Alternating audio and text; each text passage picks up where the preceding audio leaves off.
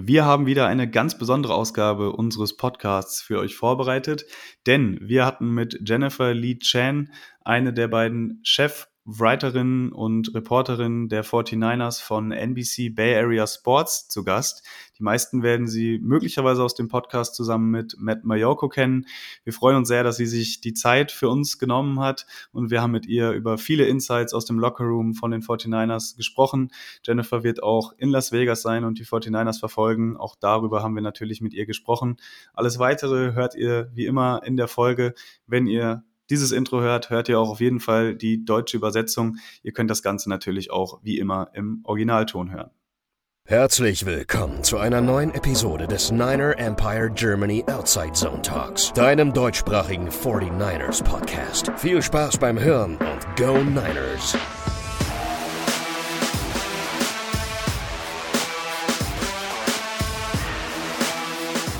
Ja, hallo und herzlich willkommen zu einer weiteren Episode unserer Show.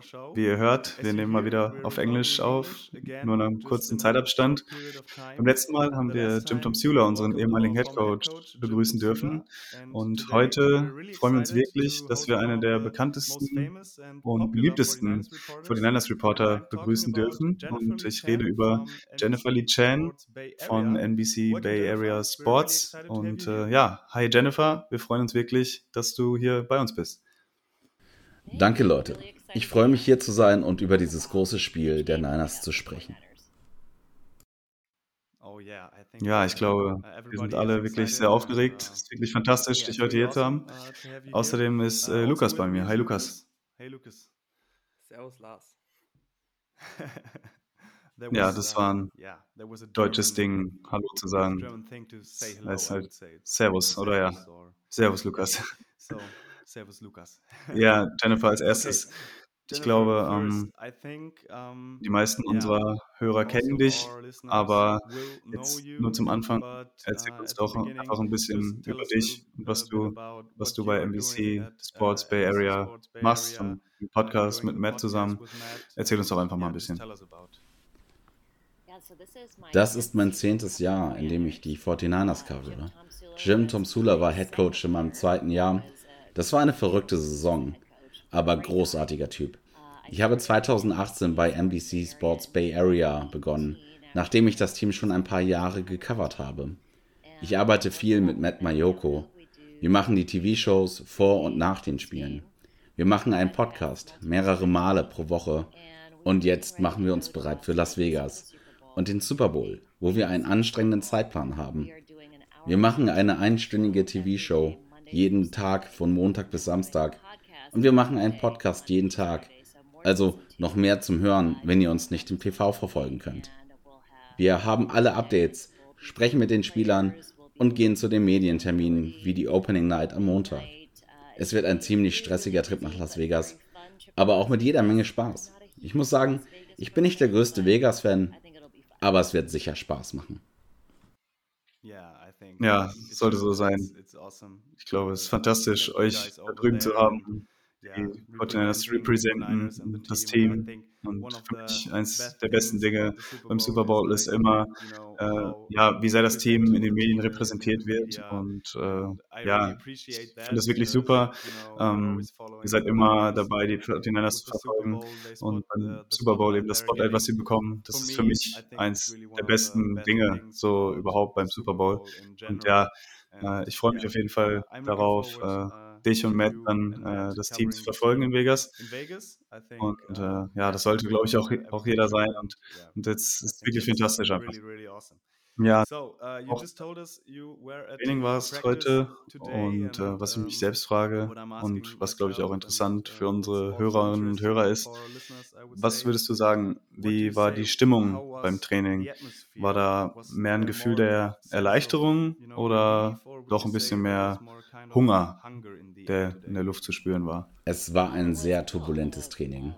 Erst war es sonnig und dann hat es stark angefangen zu regnen und dann wurde es wieder sonnig. Sie waren da draußen und haben ihr Ding gemacht.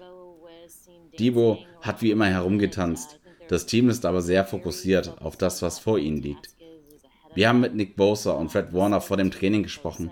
Beide waren beim letzten Super Bowl am Ende der Saison 2019 dabei, als sie gegen die Kansas City Chiefs verloren haben. Beide haben darüber gesprochen, dass sie in der Defense die ganzen 60 Minuten konzentriert spielen müssen, um zu gewinnen. Während sie Spaß haben, sind sie zuversichtlich und wissen, was ihnen bevorsteht. Sie sind sehr fokussiert auf das Business.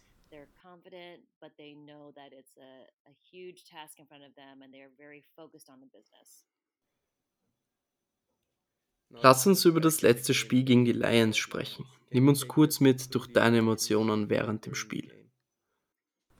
Matt und ich sitzen nebeneinander während den Spielen und wir haben uns immer wieder angeschaut und gesagt, das war es wirklich. Sie haben nicht gut gespielt.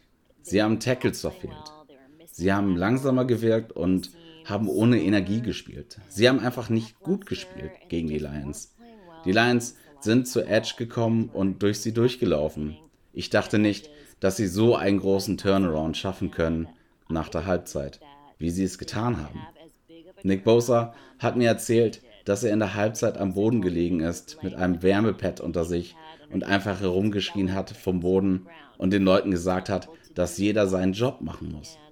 Diese Defense zeichnet sich normal genau dafür aus, dass jeder seinen Job macht. Wenn einer aus der Position ist, entsteht eine Lücke für die gegnerische Offense. Als sie in der zweiten Halbzeit aufs Feld zurückgekommen sind, haben sie sich wirklich darauf fokussiert, ihren Job zu machen und 100% Einsatz zu geben. Und man hat es gesehen auf dem Feld. Die 49ers Offense hat 27 Punkte hintereinander auf das Board gebracht. Sie haben den Ball effizient bewegt und sie hatten Turnover.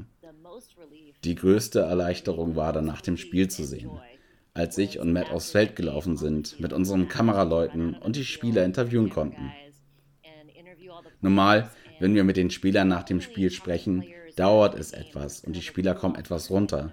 Sie gehen in den Lockerroom und Kyle Shanahan hält erstmal eine kurze Ansprache. Ein paar Minuten später öffnet dann die Kabine für uns Medien. Es war diesmal eine ganz andere Erfahrung, direkt nach dem Spiel mit den Spielern zu sprechen, nachdem sie den Super Bowl-Einzug perfekt gemacht haben.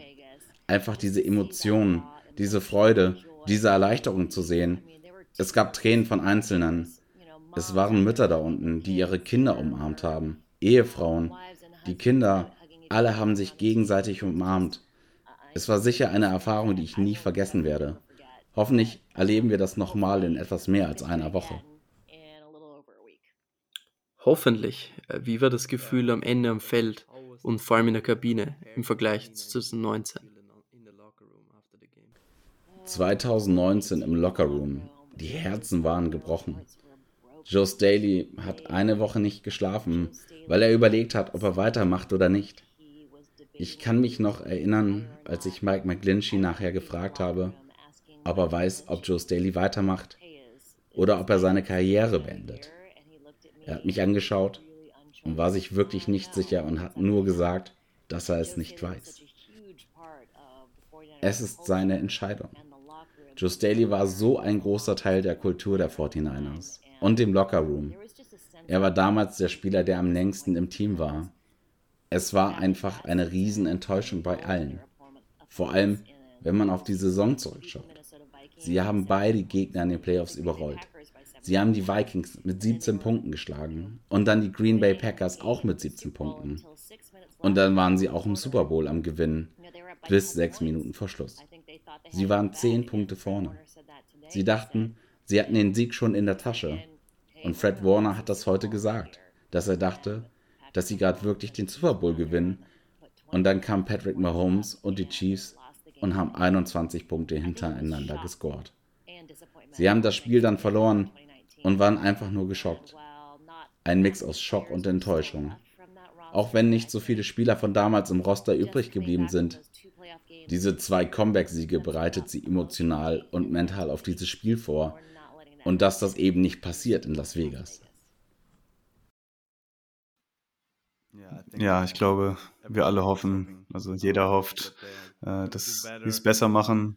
Aber soll ich wirklich besser sagen? Sie haben es ja letztes Mal auch wirklich gut gemacht. Es war halt eine Kombination aus, Mahomes hat wirklich, wirklich gut gespielt und einfach ein bisschen Pech und all diese Sachen.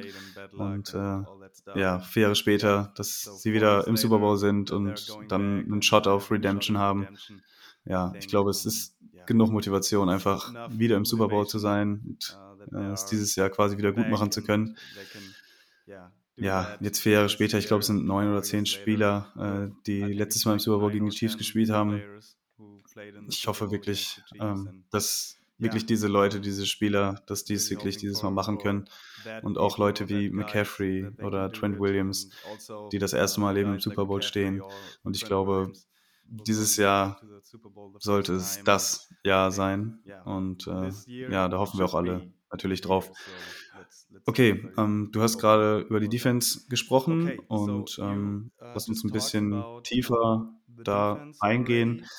Was ist Ihr Gefühl was passiert da gerade ähm, in, der, in der Defense? Wir haben ja gesagt, nach der Bye Week, nach der drei Spiele Losing Streak, sie waren ausgeruht, dann haben sie besser gespielt, die haben Jesse angeholt.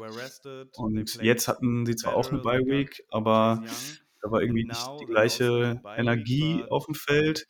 Ich weiß nicht genau, wie ich es sagen soll, aber wie ist dein Gefühl dazu und was glaubst du, wie viel Verantwortung liegt dabei bei Steve Wilkes bei dem Thema?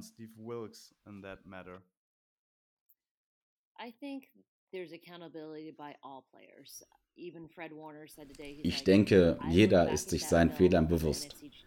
Auch Fred Warner hat heute gesagt, wenn er heute auf das NFC Champion Spiel zurückschaut, findet er Plays, wo er nicht 100% Einsatz zeigt. Das müssen sie einfach machen im nächsten Spiel. Ich denke trotzdem, dass sie deutlich besser spielen, seitdem Steve Wilkes an der Sideline ist, statt oben in der Booth, weil er einfach besser mit den Spielern kommunizieren kann. Diese Defense muss es einfach schaffen, ein ganzes Spiel lang konzentriert zu bleiben. Sie können nicht nachlassen und den Fuß vom Gaspedal nehmen.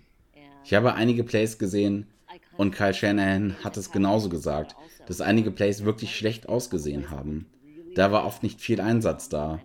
Und obwohl viele über die Defense Line sprechen, sagt Kyle, dass es auch die Secondary und die Linebacker sind. Es gab genug Plays, wo einfach nicht genug Einsatz da war.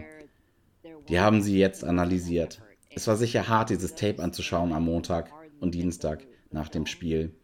Ich denke, sie haben verstanden, was sie im nächsten Spiel machen müssen. Also, ich denke, dass sich die Leute jetzt bewusst sind, um was es geht. Wenn das nicht der Fall ist für den Super Bowl, dann müssen manche Spieler ihre Berufswahl überdenken. Sie müssen jetzt so fokussiert sein wie noch nie in ihrer Karriere. Du hast es gesagt, es gibt Spieler, für die ist es nochmal größer. Eric Armstead ist jetzt schon so lange Zeit bei diesem Team. Er war da, aber hat den Super Bowl noch nicht gewonnen. Auch jüngere Spieler, Fred Warner und Nick Bosa, waren so jung, als sie den ersten Super Bowl gespielt haben. Nick Bosa hat gesagt, er dachte, es läuft jetzt so einfach weiter. Dass man gut über das Jahr spielt und es in den Super Bowl schafft. Die letzten drei Jahre haben jetzt sicher einige Augen der Spieler geöffnet, dass es nicht so einfach ist, auch wenn du es zum NFC Championship Game schaffst. Das bedeutet nicht, dass du es in den Super Bowl schaffst. Das zur defensiven Seite. Offensiv. Christian McCaffrey war nie in einem Super Bowl. Trent Williams war nie in einem Super Bowl. Diese Veteranen sind mit die besten Spieler im Team. Wenn es nicht genug für diese Spieler bedeutet, und ich denke, das tut es. Aber wenn es jemanden in dem Lockerroom gibt, der das nicht tut, dann wäre ich sehr überrascht.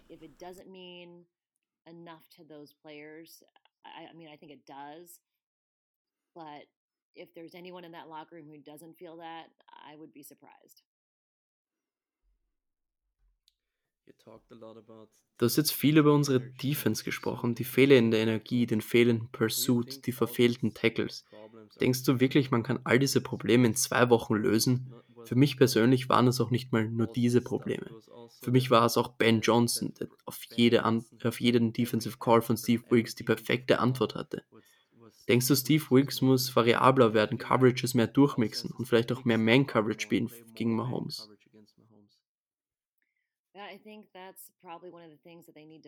Das ist wahrscheinlich eines der Dinge, auf die sie sich fokussieren müssen. Aber Travis Kelsey, 11 von 11 im letzten Spiel für 115 Yards. Die Connection zwischen ihm und Patrick Mahomes ist eine der besten in der Liga. Beide werden immer wieder gute Plays haben. Es wird passieren.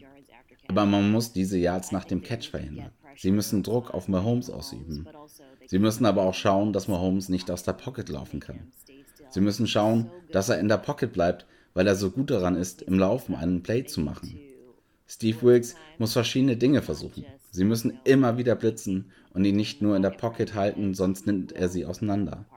Sie müssen Druck auf ihn ausüben. Ich denke, das kommt nicht nur von der Defense Line, sondern die Cornerbacks müssen auch eng dranbleiben in Courage. Ambry Thomas muss ein deutlich besseres Spiel haben. Er muss besser spielen. Er hat heute nicht trainiert, beziehungsweise er war limitiert im Training wegen seinem Knöchel. Er sollte besser zurückkommen. Er hat im Championship besser gespielt als in der Divisional Round. Aber er muss wirklich schauen, dass er besser spielt da draußen. Auch Jair Brown, er hatte ein schwaches Spiel, nachdem er in die Starterrolle zurückgekommen ist, nach der Divisional Round. Die Safeties, Ambry Thomas, sie müssen an ihrem Mann dranbleiben und dafür sorgen, dass sie nicht frei werden. Oder zumindest wenig Separation abgeben, dass Mahomes noch akkurater sein muss. Glaubst du, dass Wilkes dieses Mal auch Eric Armstead öfter als Defensive End aufstellen könnte, um der Run-Defense zu helfen? Ich denke nicht wegen Chase Young und Nick Bosa außen. Wir haben es nicht viel gesehen, aber wir haben manchmal gesehen, dass sie getauscht haben, dass Nick Bosa und Chase Young in waren und Armstead außen war. Also, wir haben gesehen, dass das passiert aber eigentlich noch nicht seit Cleland Farrell sich verletzt hat. Sie haben es gegen Detroit gemacht, ein oder oh. zweimal, glaube ich. Haben Sie das? Ja, ein oder zwei Snaps direkt nach der Halbzeit. Dann habe ich das verpasst. Ich denke, es ist gut, Nick Bosa nach innen zu bekommen, wenn sie das durchmixen können. Eric Armstead kann überall spielen in der D-Line. Er ist so talentiert. Er hat überall in der Line gespielt. Er kann das. Nick Bosa herumzubewegen, könnte gut sein für die Defense.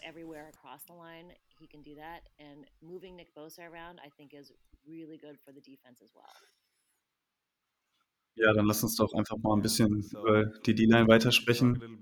Ich habe heute einige Clips von Nick Bosa auf meiner Twitter-Timeline gesehen ich habe das Gefühl, er ist jetzt nicht so der große Lautsprecher. Das ist auf jeden Fall den Eindruck, den ich jetzt hier aus Deutschland äh, eben uh, bekomme, wenn ich irgendwie seine Pressekonferenzen sehe oder so.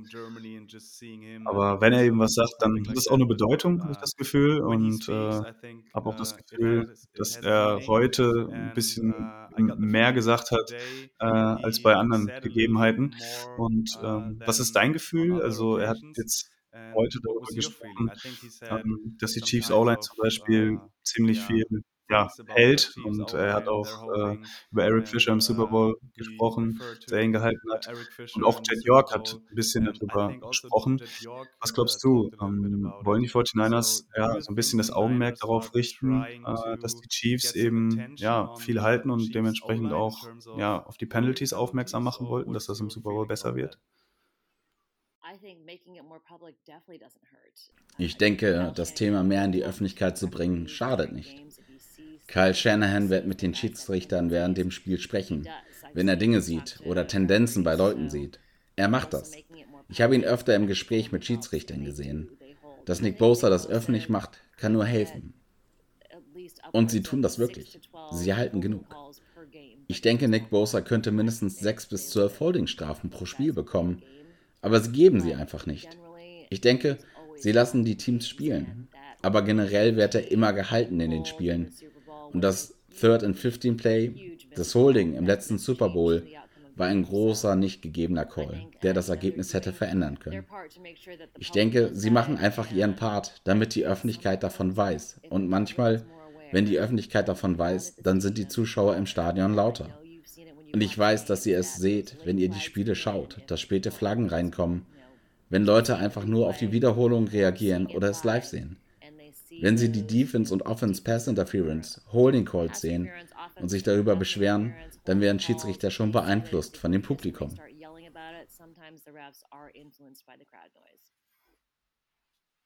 Ja, das ist auf jeden Fall wirklich gut zu wissen, weil das sind eben Sachen, ne, die sehen wir eben nicht im Fernsehen und äh, wirklich gut zu hören. Und das war aber auch das, den Eindruck, den ich hatte auf jeden Fall. Uh, und ähm, ja, ich glaube, wir haben jetzt über die Defense gesprochen. Lass uns doch ein bisschen äh, über die Offense sprechen. Und natürlich das große Thema, äh, was da in diesem Raum steht, ist unser Quarterback Brock Purdy.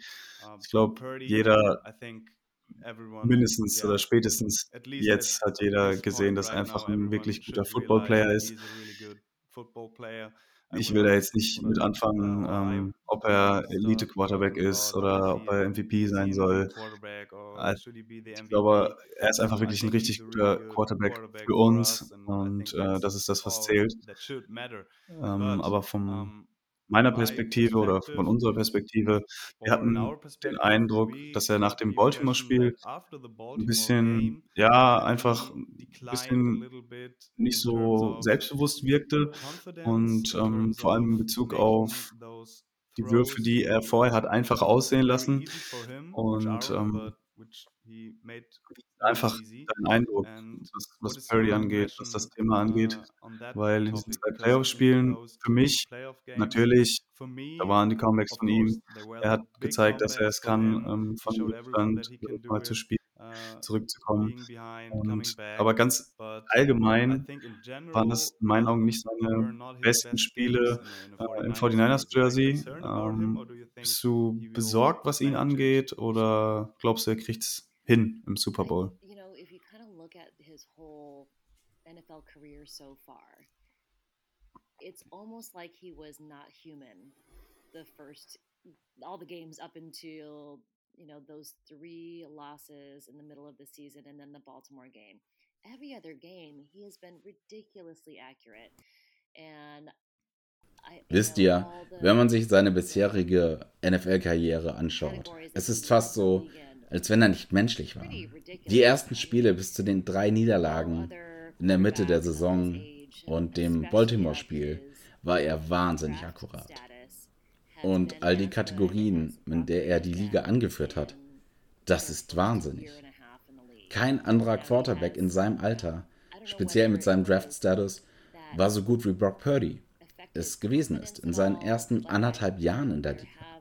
Ich weiß nicht, ob es sein Selbstbewusstsein beeinflusst hat, aber er hatte ein paar fragwürdige Würfe, die, ich würde sagen, zwischen dem Baltimore-Spiel und den zwei Playoff-Spielen vorkamen. Es war ein Wurf dabei, der getippt war. Er muss sicherstellen, besonders wenn er auf Chris Jones trifft, der einer der besten Defense-Ends ist, darin Bälle zu tippen, dass er dies vermeidet. Das ist eine der Sachen, die im Super Bowl wichtig sein werden. Ich denke, er ist ein richtig guter Quarterback. Manchmal pusht er es vielleicht zu sehr, aber manchmal ist beim Football auch einfach Glück mit im Spiel. Manchmal springt der Ball in deine Richtung, manchmal nicht. Beim Baltimore-Spiel waren mehrere Pässe, die in die Luft getippt worden sind und Baltimore in die Hände gefallen sind. Es gibt nicht viele solcher Spiele. Es muss schon viel zusammenkommen, damit solche Pässe von der gegnerischen Defense abgefangen werden. Und in diesem Spiel fiel wirklich jeder Ball in Baltimores Hände. Die Dinge waren, ich glaube, er war bis dahin so gut wie perfekt. Er hatte eine Streak, in der er keine Interception geworfen hat. Es war fast so, als wenn die Erwartungen nicht existent waren. Als er von Jimmy Garoppolo übernommen hat, dann hat er so gut gespielt, dass die Erwartungen riesig wurden. Und wenn er danach nicht auf diesem Niveau gespielt hat, denken die Leute, jetzt ist er wieder der letzte Pick des Drafts. Er spielt, wie es sein Draft-Status versprochen hat. Aber er ist viel besser als seine Fehler. Und die öffentliche Wahrnehmung ist einfach komplett lachhaft. Wenn man bedenkt, dass dies als Cinderella-Story angefangen hat, jetzt heißt es plötzlich, dass er nicht Elite ist und das Lob, das er bekommen hat, nicht verdient hat. Wir müssen nicht noch mehr über dieses Thema sprechen. Ich glaube, er ist einfach ein sehr guter Quarterback, der ein paar nicht so gute Entscheidungen getroffen hat. Und der ist immer noch erst 24. Er spielt seit anderthalb Jahren in der NFL. Das erste Jahr lief nur positiv. Es werden sicherlich ein paar Rückschläge kommen.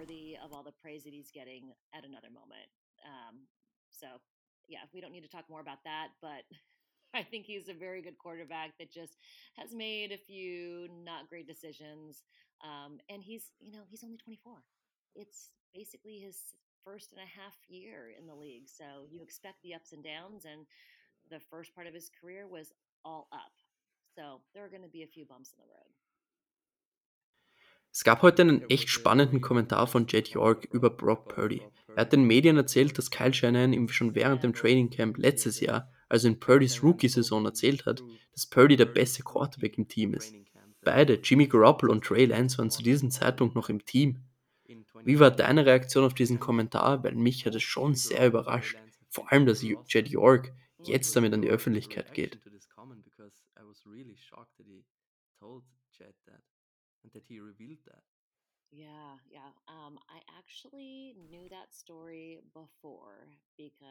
Ja, tatsächlich kannte ich diese Geschichte schon vorher.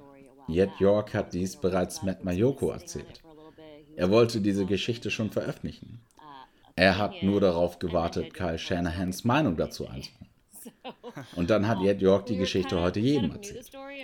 Wir kannten die Geschichte also und warteten, sie zu veröffentlichen. Aber so ist es manchmal.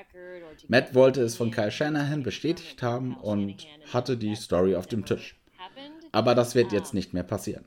Aber wenn wir darauf schauen, wie gut Brock Purdy gespielt hat, dann ist es nicht überraschend, dass Kyle Shanahan weit vorher wusste, wie gut er ist, im Vergleich zu uns allen.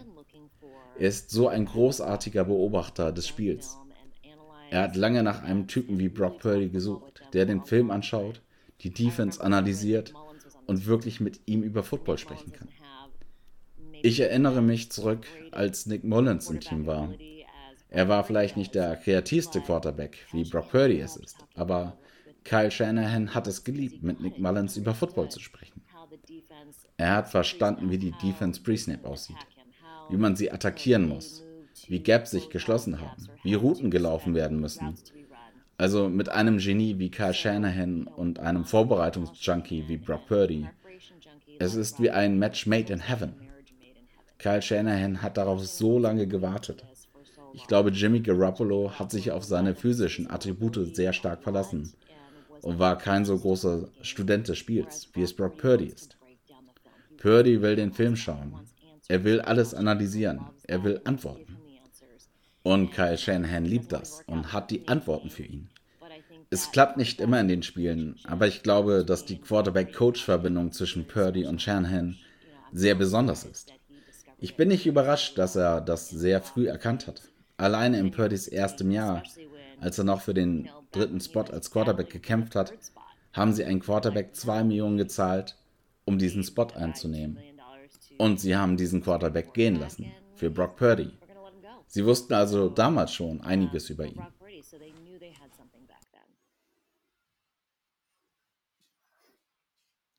Ja, ich glaube, es hat jeder gesehen, als er im ersten Spiel gespielt hat.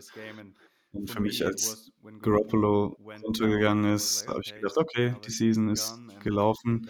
Aber was er dann aber gemacht hat, es war einfach unglaublich. Und äh, ich kann mich noch erinnern, in der Offseason habe ich ähm, zu Lukas gesagt, ich weiß nicht, ob Purdy unser Guy ist oder ob, ob er wirklich so drauf hat.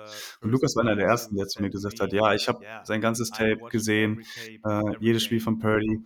Und er hat mir gesagt, er ist wirklich gut. Und ich war immer noch nicht so wirklich überzeugt, äh, aber als er dann diese Saison angefangen hat zu spielen, war ich, okay, ja, ich glaube, ich muss Lukas Meiden ein bisschen mehr vertrauen, äh, weil ja, er lag verdammt nochmal richtig. Und äh, ähm, ich weiß nicht, wie es für dich in, in Amerika ist, äh, dass es eben auch sehr, sehr nervig ist, äh, wie die Medien damit umgehen, ähm, sich einfach Sachen quasi fast ausdenken. Äh, in Deutschland war es auf jeden Fall auch so. Und äh, jeder hatte irgendwie Probleme, ihm ja, den Kredit dafür zu geben, was er gemacht hat. Und ähm, jetzt hatte er diese zwei Comebacks, äh, einmal gegen die Packers, einmal gegen die Lions. Und jetzt lobt ihn halt jeder. Ähm, aber für mich oder für uns haben wir haben jedes Spiel gesehen. Ja, und wir haben immer das Tape angeschaut und wenn ihn hast spielen sehen in der Regular Season, man hätte auch schon wissen müssen, was jetzt uns von den Experten erzählt wird. Und das ist einfach verrückt. Ähm, ist einfach äh, rein aus Interesse die Frage, wie war da dein Eindruck, dass du möglicherweise auch sagst, ja, jetzt ist er so gut und äh, die haben da, sage ich mal, die Experten in den USA drüber gesprochen, weil ich habe das Gefühl, dass der Eindruck der Experten über Purdy einfach für lange Zeit nicht wirklich richtig war. Du musst wissen, Lars ist sehr emotional, was dieses Thema angeht. das merke ich. Ja, es ist herausfordernd. Auch in den USA. Wenn man den Fernseher anmacht und nicht jemanden im TV zu hören, der ihm nicht seinen verdienten Credit gibt. Es ist überall. Ich weiß nicht, ob es Provokation ist, ob sie Klicks generieren wollen, Zuschauer generieren wollen. Ich weiß nicht, was sie dagegen haben, dass Brock Purdy erfolgreich ist. Sie mögen die Story nicht, dass er der letzte Pick im Draft gewesen ist. Das ist das, was ich absolut nicht verstehe. In den USA und die meisten Leute im Allgemeinen, sie lieben den Underdog. Sie liebten Kurt Warner. Sie lieben den Typen, der von der Straße kommt und ins kalte Wasser geworfen wurde. Es gab nie so viel Anti-Quarterback-Talk für irgendwen, der nicht aus dem Nichts, der von unter dem Radar kommt, wie über Brock Purdy. Vielleicht ist es eine Zeit in unserem Leben, in der Social Media so riesig ist, in der man Konflikte erzeugen muss, um mehr Zuschauer und Klicks zu bekommen und Leute damit Geld verdienen. Aber ich habe noch nie gesehen, dass so eine gute Story wie die über Brock Purdy so negativ in der Presse aufgefasst wurde. Ich verstehe es wirklich nicht. Matt und ich versuchen, niemanden mehr Airtime als nötig zu geben, denn man hört all diese verrückten Dinge. Ich will nicht mal deren Namen nennen, ehemalige Quarterbacks, die Dinge über Brock Purdy sagen. Und ich weiß nicht, ob es Eifersucht ist, weil Purdy es weiter geschafft hat, als sie es jemals in ihrer Karriere geschafft haben. Ich verstehe es einfach nicht. Ich verstehe das negative Gerede über ihn nicht. Er ist nicht nur ein guter Spieler, er ist auch ein fantastischer Mensch. Er kommt aus einer tollen Familie. Seine Eltern sind fantastisch. Er wird nie ein Typ sein, der oft viel Probleme haben wird. Er ist ein großartiger Teamkollege. Der Lockerroom liebt ihn. Niemand sagt, dass er abgehoben oder egoistisch ist. Er sagt die richtigen Dinge, wenn er auf dem Podium steht. Ich weiß nicht, ob er zu wenig auffällige Dinge sagt oder ob er zu normal oder ehrlich ist. Daher verstehe ich es auch nicht und muss es noch herausfinden. Aber es ist hier auf jeden Fall so, wie es auch bei euch ist.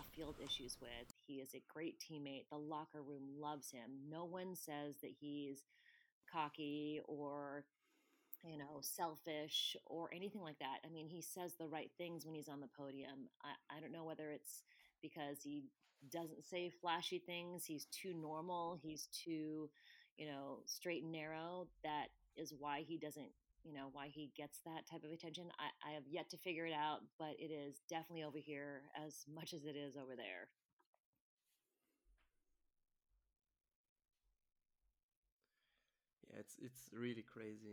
Es ist wirklich verrückt. Du musst wissen, ich habe während der Saison einen Artikel geschrieben und warum Purdy für den MVP in Betracht gezogen werden sollte. Und normal lesen nicht viele Leute unseren Artikel auf unserer Website.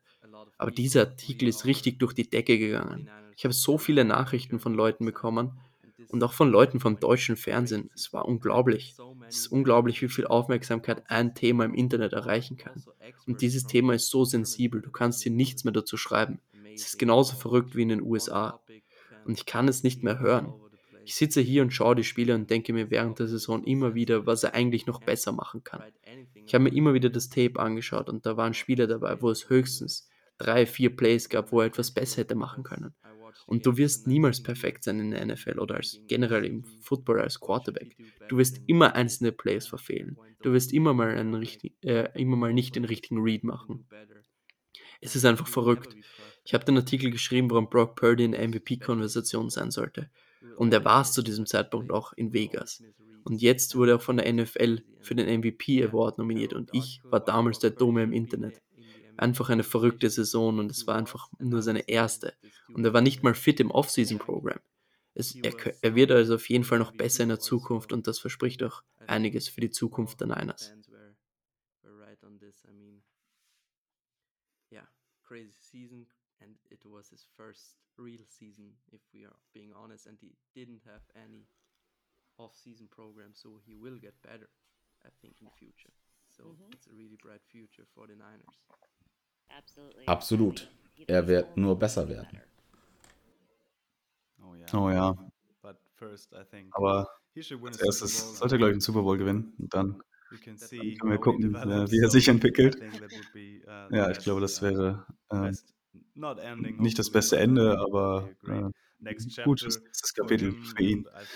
Und äh, ich glaube, das würde jede Diskussion erstmal beenden. Und ja, wir hoffen, dass er es macht. Und äh, ja, wir können wirklich nur hoffen. Okay, ja, wir haben jetzt über Brady gesprochen, uh, wir haben über Defense gesprochen. Ähm, wie ist dein allgemeines Gefühl für die Offense jetzt im Matchup gegen die Chief Defense? Äh, weil das letzte Mal, als die beiden Teams eben im Super Bowl gegeneinander gespielt haben, da war es eben ein bisschen anders. Da äh, waren die Chiefs mit dieser High-Powered Offense Defense war eben in Ordnung. Ähm, da hat man immer gesagt, Defense wins Championships. Äh, aber in dem Spiel war es eben so, okay, die Chiefs Offense hat quasi die Championship gewonnen. Und äh, dieses Mal ist es eben so, dass die 49ers Offense ein bisschen explosiver ist, ein bisschen effizienter ist. Dafür aber die Chiefs Defense ein bisschen besser ist äh, als beim letzten Mal. Was würdest du sagen, ähm, jetzt bezogen auf die Offense 49ers gegen die Defense. Bist du da besorgt oder würdest du sagen, wenn die 49ers Offense ihren Stil spielt, ähm, dann ist alles gut? Ich glaube, du hast recht. Es ist interessant, dass es das komplette Gegenteil zum Super Bowl in 2019 ist. Damals war die Chiefs Offense deren Stärke. Dieses Jahr denke ich, dass ihre Defense besser ist als ihre Offense. Bei den 49ers war es so, dass die Defense in 2019 unglaublich gut war. Die Offense war gut, aber dieses Jahr ist es das Gegenteil. Die Offense ist die Stärke der 49ers. Das haben wir in den Playoffs gesehen. Die Defense kann besser spielen und hat noch nicht ihr gesamtes Potenzial ausgeschöpft. Wenn man sich die Performance in den Playoffs anschaut, haben sie nicht wirklich gut gespielt. Sie haben genug getan, um zu gewinnen und sie haben Turnover produziert, aber sie waren wirklich nicht diese Shutdown-Defense wie in 2019. Ich glaube, die Offense es wird ein Schachspiel zwischen Kyle Shanahan und Andy Reid. Aber was für Kyle Shanahan und die 49ers spricht, ist der Fakt, was Debo, Samuel und Christian McCaffrey für die Offense tun, wenn sie gemeinsam auf dem Feld stehen. Was das mit einer gegnerischen Defense macht, ist etwas, was keine andere Offense nachahmen kann. Sie haben so viele Waffen, auch wenn diese beiden nicht den Ball bekommen. Da ist George Kittle, da ist Brent Ayuk, da ist Kyle Juszczyk. Sie haben einfach so viele Waffen auf der offensiven Seite. Ich glaube allerdings, dass sie ein wenig Hilfe von einem Tight End auf der rechten Seite der Line benötigen, wenn Chris Jones auf der rechten Seite spielt. Colton McKivitz ist in Ordnung, aber Chris Jones ist einfach so gut, wenn man ihn in den letzten zwei Spielen gesehen hat, wie er die Line dominiert hat. Das ist eine Herausforderung. Sie werden Chippers benötigen, ob es George Kittle oder McCaffrey ist. Sie werden einen Plan für die rechte Seite der Line benötigen.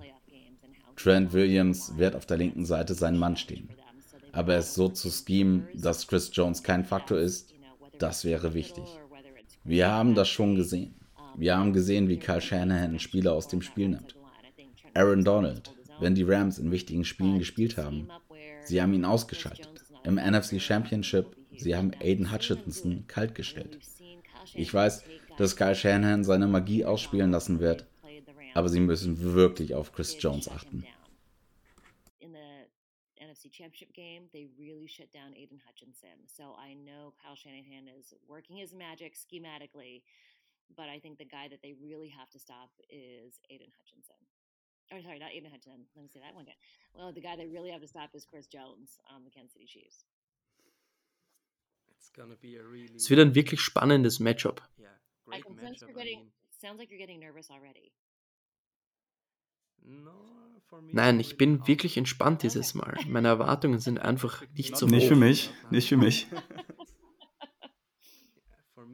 Für mich 2019, da waren wir meiner Meinung nach einfach das beste Team und ich hatte das Gefühl, dass uns niemand schlagen kann. Meine Erwartungen sind dieses Mal einfach nicht so groß, weil die Chiefs wirklich stark waren in den letzten Wochen. Trotzdem habe ich Vertrauen in das Team. Wir haben alle diese Superstars auf beiden Seiten des Balls. Wir haben einen starken Coaching-Staff. Wir haben Kyle Shanahan. Es wird richtig interessant. Die Chiefs Defense blitzt auch richtig oft. Blitzes aufnehmen, den Ball schnell loswerden, wird enorm wichtig werden. Und Brock Purdy hat genau das in seiner Karriere getan bis jetzt. Es wird also spannend sein, ob Steve Spagnolo weiter aggressiv bleibt oder eben nicht.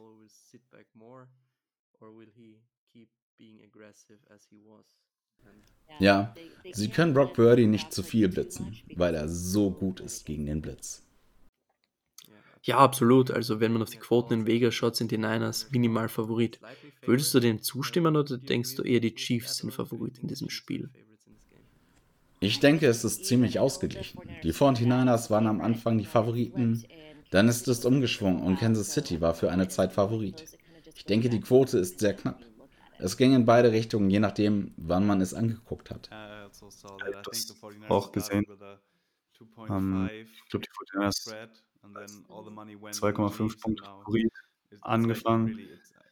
Und äh, ja, dann ist das ganze Geld auf Chiefs gegangen. Äh, jetzt ist es quasi ausgeglichen. Aber äh, ja, für mich ist es eben das, wie das Spiel auch sein sollte. Ne? Du kriegst das beste Spiel im Super Bowl und du kannst auch nicht sagen, ja, da gibt so viele Matchups und man kann einfach nicht uh, vorhersagen, jetzt, dass das entscheidend ist oder das andere Ding entscheidend ist. Da sind einfach, ja, so viele sehr, sehr gute Spieler, sehr, sehr gute Coaches. Und uh, es wird einfach wirklich großartig zu sehen. Ähm, hoffentlich ähm, in diesem Fall, ja, mit dem besseren Ende natürlich für uns. Ja, ich glaube, wir haben jetzt äh, über die Offense gesprochen und auch über das Spiel. Ähm, noch ein paar Fragen zu dir als Reporter quasi über die 49ers. Du bist immer da äh, nach den Spielen, nach dem Training. Und ähm, ja, uns interessiert einfach, äh, dass, ihr habt ja diesen ähm, Award, äh, ich bin mir gerade nicht sicher, äh, wie er heißt, ähm, für den Spieler, der am besten ist, was, sage ich mal, seine Kooperation und den Umgang mit den Medien angeht. Äh, genau, jetzt habe ich wieder Gary Niver Award, wenn ich es richtig habe. Den hat Geschick 2022 gewonnen. Ähm, ja, meine Frage wäre einfach, wer ist dein Lieblingsspieler, ja, mit dem du redest, ja, jetzt im Hinblick auf äh, Sympathie oder sowas. Und äh, ja, für mich ist natürlich jeder Spieler großartig, aber jetzt für dich, ja, zu welchem Spieler sprichst du am liebsten oder am meisten? Was ist einfach dein liebster Spieler, mit dem du sprichst? Also, Nick Bosa war der Gary Niver Award-Gewinner für die 2023er Saison. Er ist wirklich besser geworden dabei, vor vielen Leuten zu sprechen. Und ein Teil davon ist, dass er jeden Samstag vor dem Spiel zu dem Team spricht. Er hat Kyle Shanahan gesagt, dass es ihn total nervös gemacht hat, als er damit angefangen hat. Und jetzt ist er darin deutlich besser geworden. Und ich denke, dass daraus auch folgte, dass er wesentlich besser wurde, mit uns, den Medien, zu sprechen. Er ist einfach so ehrlich und aufrichtig darüber, was er denkt. Er filtert die Dinge nicht, sondern gibt, du weißt schon, seine ehrliche Meinung. Was auch, ich meine, er hat einen trockenen Humor, was auch lustig ist. Also genieße ich es wirklich, mich mit ihm zu unterhalten. Trent Williams hat so viel erlebt und ist so gut in seinem Job. Er hat so viel Tape geschaut. Er hat eine sehr fundierte Meinung zu so vielen Spielern in der Liga. Also ist es als Writer, wenn du versuchst, die Stories für die Woche zu suchen, ist Trent Williams so eine großartige Ressource. Weil wenn er sagt, hey, was ist dieser Defense Edge? Wie gut ist er? Was bringt er mit ins Spiel? Und er wird für ein paar Minuten reden darüber, was gut ist, was schlecht ist oder was die Charakteristiken von dem Spieler sind. Er hat so viel Wissen und er ist ebenfalls sehr aufrichtig. Ein weiterer Spieler, der wirklich aus sich herausgekommen ist, Chivalrius Ward. Er war unglaublich witzig. Er war etwas ruhiger in seinem ersten Jahr, aber jetzt, nachdem er ein bisschen mehr mit den Medien gesprochen hat, er ist so witzig. Ich habe ihn gefragt, wo er während Dre Greenlaws zweiter Interception gegen die Packers war. Und er hat nur gesagt, ich bin hinter ihm hergerannt und habe ihm gesagt, dass er down gehen soll.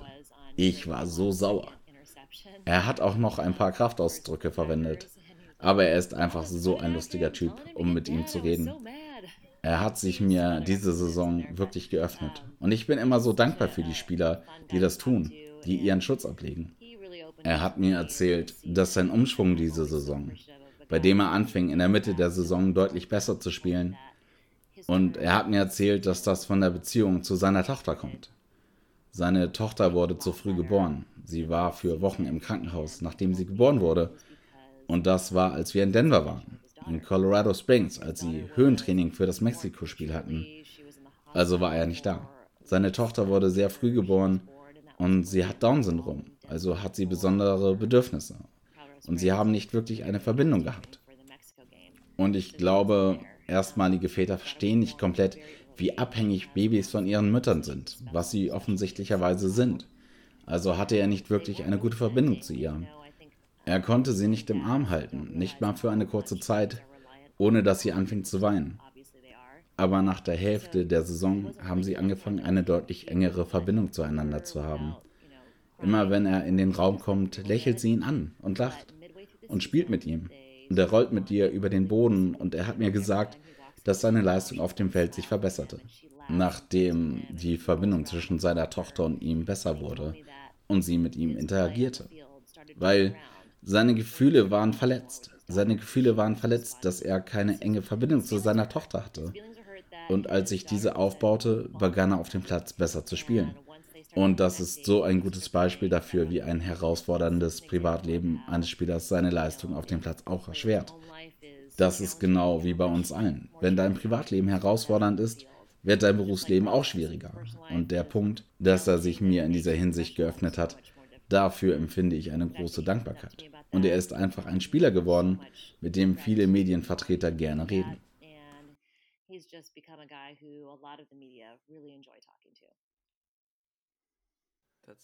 Das ist eine wirklich interessante Geschichte, muss ich sagen.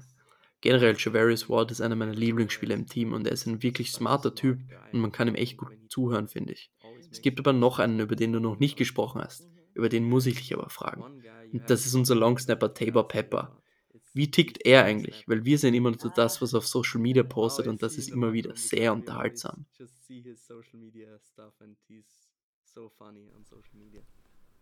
Er ist großartig. Er und seine Frau sind so ein tolles Paar. Und ich habe in Mexico City auch seine Eltern getroffen und seine Schwester. Sie sind alle fantastisch. Er ist so witzig. Er hat einen guten Sinn für Humor. Es gibt eine Sache, die sich bei ihm verändert hat. Jedes Mal, als ich ihn in den ersten Jahren beobachtet habe, hat er immer zu der Musik getanzt. Er ist definitiv ernster geworden. Ich sehe ihn nicht mehr ganz so oft tanzen, wie es früher der Fall war. Ich habe immer mit ihm gescherzt und gesagt, immer tanzen. Und er hat gesagt, immer tanzen. Er macht das nicht mehr so viel. Seine Ziele sind, in den Pro Bowl zu kommen, ins All-Pro-Team gewählt zu werden und er hat wirklich an seinem Blocking gearbeitet. Ich habe ihn gesehen, wie er mit Gewichten trainiert hat, mit schweren Gewichten auf einem Trainingsschlitten. Ich hoffe wirklich für ihn, dass es passiert. Er ist wirklich gut in seinem Job. Seine Geschichte ist fantastisch. Er hat immer eine großartige Einstellung. Also ja, ich liebe Tabor. Und seine Frau und seine Tochter ist so süß. Ehrlich gesagt, es gibt einfach so viele gute Paare im Team. Wir haben uns noch nicht über George und Claire Kittle unterhalten, die ebenfalls fantastisch sind. Kristen und Kyle Juszczyk. Sie macht einen hervorragenden Job mit ihrem Modedesign. Sie hat einen Deal mit der NFL, was sehr gut ist. Aber ich meine, wenn man es mit Jim Harbors letztem Jahr oder Jim Tom Sulas Jahr vergleicht, in diesen Lockerroom kann man so gut einfach reingehen. Und das ist immer einschüchternd, als Frau in einen Männer-Lockerroom zu gehen. Aber sie sind so aufrichtig und ehrlich und respektvoll. Und ich glaube wirklich, dass das von Kyle Shanahan und John Lynch kommt. Sie sind unglaublich respektvoll und sehr beliebt in der Medienlandschaft, in der Footballlandschaft, weil sie einfach gute Typen sind. Sie sind Familienmenschen. Sie begegnen jedem mit Respekt. Sie sind ehrlich. Sie erzählen keinen Mist. Sie sagen, was ihnen in den Sinn kommt. Sie sind einfach gute Typen und sie haben Spieler in den Lockerroom gebracht, die Football lieben. Und es sind einfach alles gute Typen. Es gibt keinen Spieler auf dem Roster, über den ich etwas Schlechtes sagen kann, wenn es um Medien geht. Sie sind immer bereit zu reden. Sie haben gute Einstellungen, sowohl bei Siegen als auch bei Niederlagen. Und sie haben mehr gewonnen als verloren. Was es einfach macht, mit einem Lockerroom zu reden. Auf jeden Fall eine super Gruppe von Typen. Es macht bei allen Spaß, mit ihnen zu reden. Ja, ich glaube, das ist wirklich fantastisch zu hören, vor allem als Fan. Du bist als Fan einfach immer dabei, das das Team zu verfolgen und auch eigentlich die ganze Offseason. Also, für uns in Deutschland irgendwie so euren Content zu sehen über die 49ers, über die Spieler. Es ist so 'n bisschen so, als wenn man die auch kennt, ne? So 'n bisschen, als wenn die Freunde wären, ja. Hört an, aber, ähm, man hört's dann von dir, äh, wie du über die Spieler sprichst, äh, wie eng und wie humble, ja, oder wie eng diese Gruppe einfach zusammensteht. Und ist einfach schön zu sehen und das ist halt auch einer der vielen Gründe, warum's einfach ja, was es so leicht macht für die 49ers auch zu rooten. Und, äh, ich glaube, wirklich jeder wäre wirklich so happy, wenn dieses Team oder diese Gruppe das wirklich endlich schaffen könnte, äh, den Super Bowl zu gewinnen. Weil ja, natürlich, ich bin 49ers-Fan, das ist klar, das sind wir alle, aber ich glaube, da ist einfach auch oder da gibt's nicht so viele Gruppen oder Menschen, die's wirklich so sehr auch objektiv verdient haben. Und ja, wir können wirklich einfach nur hoffen und ich glaube wirklich, sie sind in der Lage dazu, äh, diesen Super Bowl zu gewinnen. Ja, ich kann nicht und ich will mir auch nicht vorstellen, ähm, was es mit dem Team macht, ja, wenn sie's eben nicht tun können. Aber ja, das, äh, ist hoffentlich nicht unser Problem oder zumindest 'nen zukünftiges Problem. Aber ja, man muss sie einfach wirklich gern haben und man fühlt einfach mit denen und wirklich nach dem Spiel zu sehen, wie sie gefeiert haben, das war für mich auch okay, das sind wirklich die Spieler oder die Leute, die du wirklich enjoyst zu verfolgen und, wirklich so froh zu sehen und so glücklich zu sehen. Das war wirklich das das hat mich wirklich zum Lachen gebracht. Das hat mich wirklich froh gemacht und es war, glaube ich, 4:00 morgens und, äh, ich saß vorm Fernseher und ich habe mein ganzes Gesicht gestrahlt und ja, ich glaube, dieses Team hat's einfach verdient und es ist einfach, ja, großartig, das Team zu verfolgen und natürlich auch euren Content, äh, zu verfolgen. Ich glaube, das ist einfach ist einfach toll und ja, ich glaube, ähm, das sollte es dann auch gewesen sein mit unserem Interview. Deswegen, äh, noch zum Ende, Jennifer ja, ich tue mir 'n bisschen schwer, das, äh, zu sagen. Äh, du kannst gerne 'n bisschen, ähm, Werbung machen für dich, ähm, für euch, äh, über eure Arbeit, über euren Podcast, so eben für die Leute, die dich vielleicht noch nicht kennen und Matt auch noch nicht kennen. Deswegen erzähl uns doch gerne noch 'n bisschen einmal, äh, darüber, wo wo man dich finden kann und so weiter. Also, es ist auf nbcsportsbayarea.com und wir haben auch einen YouTube-Channel und unsere gesamten, ich glaube, es sind 30 Minuten Postgame-Interviews vom NFC Championship Game könnt ihr da alle schauen. Ich werde euch auch einen Link dazu schicken. Alle meine Social-Media-Namen, Twitter, Instagram, Threads, YouTube, sind alle @jenniferleechan, keine Leerzeichen oder Unterstriche. Ich versuche so viel wie möglich zu posten, nur damit die Leute sehen können, was hinter den Kulissen passiert, weil ich weiß, dass ihr nicht so viele im TV seht. Also versuche ich ein kleines Behind the Scenes von jedem Spiel zu geben. Ich versuche mich an verschiedene Orte zu begeben, verschiedene Punkte des Warmmachens zu beleuchten, damit ihr immer ein bisschen was anderes vom Levi's oder vom Stadion, in dem wir gerade sind, sehen könnt. Und mein Handy ist voll mit Videos. Also wenn ihr was sehen wollt, schickt mir eine Nachricht bei Instagram und ich werde etwas posten.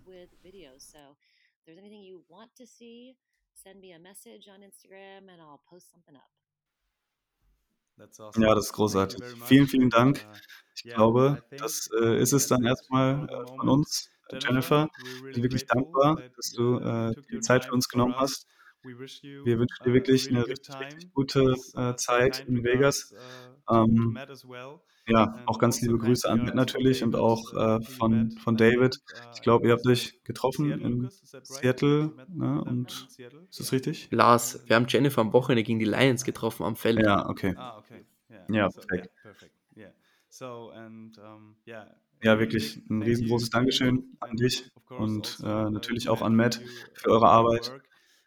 Und, äh, ja, es war wirklich toll für uns, äh, dich da zu haben und, äh, ja, hoffentlich das nächste Mal, wenn wir sprechen, sind die 49ers, äh, sechsmaliger Super Bowl Champion. Hört sich gut an. Ich freue mich auch schon darauf, euch wiederzusehen. Vielen Dank. Mach's gut. Tschau. Bye und Dankeschön. Das war der Niner Empire Germany Outside Zone Talk. Streamt und abonniert uns auf allen gängigen Kanälen unter ad 49 ersempire GER.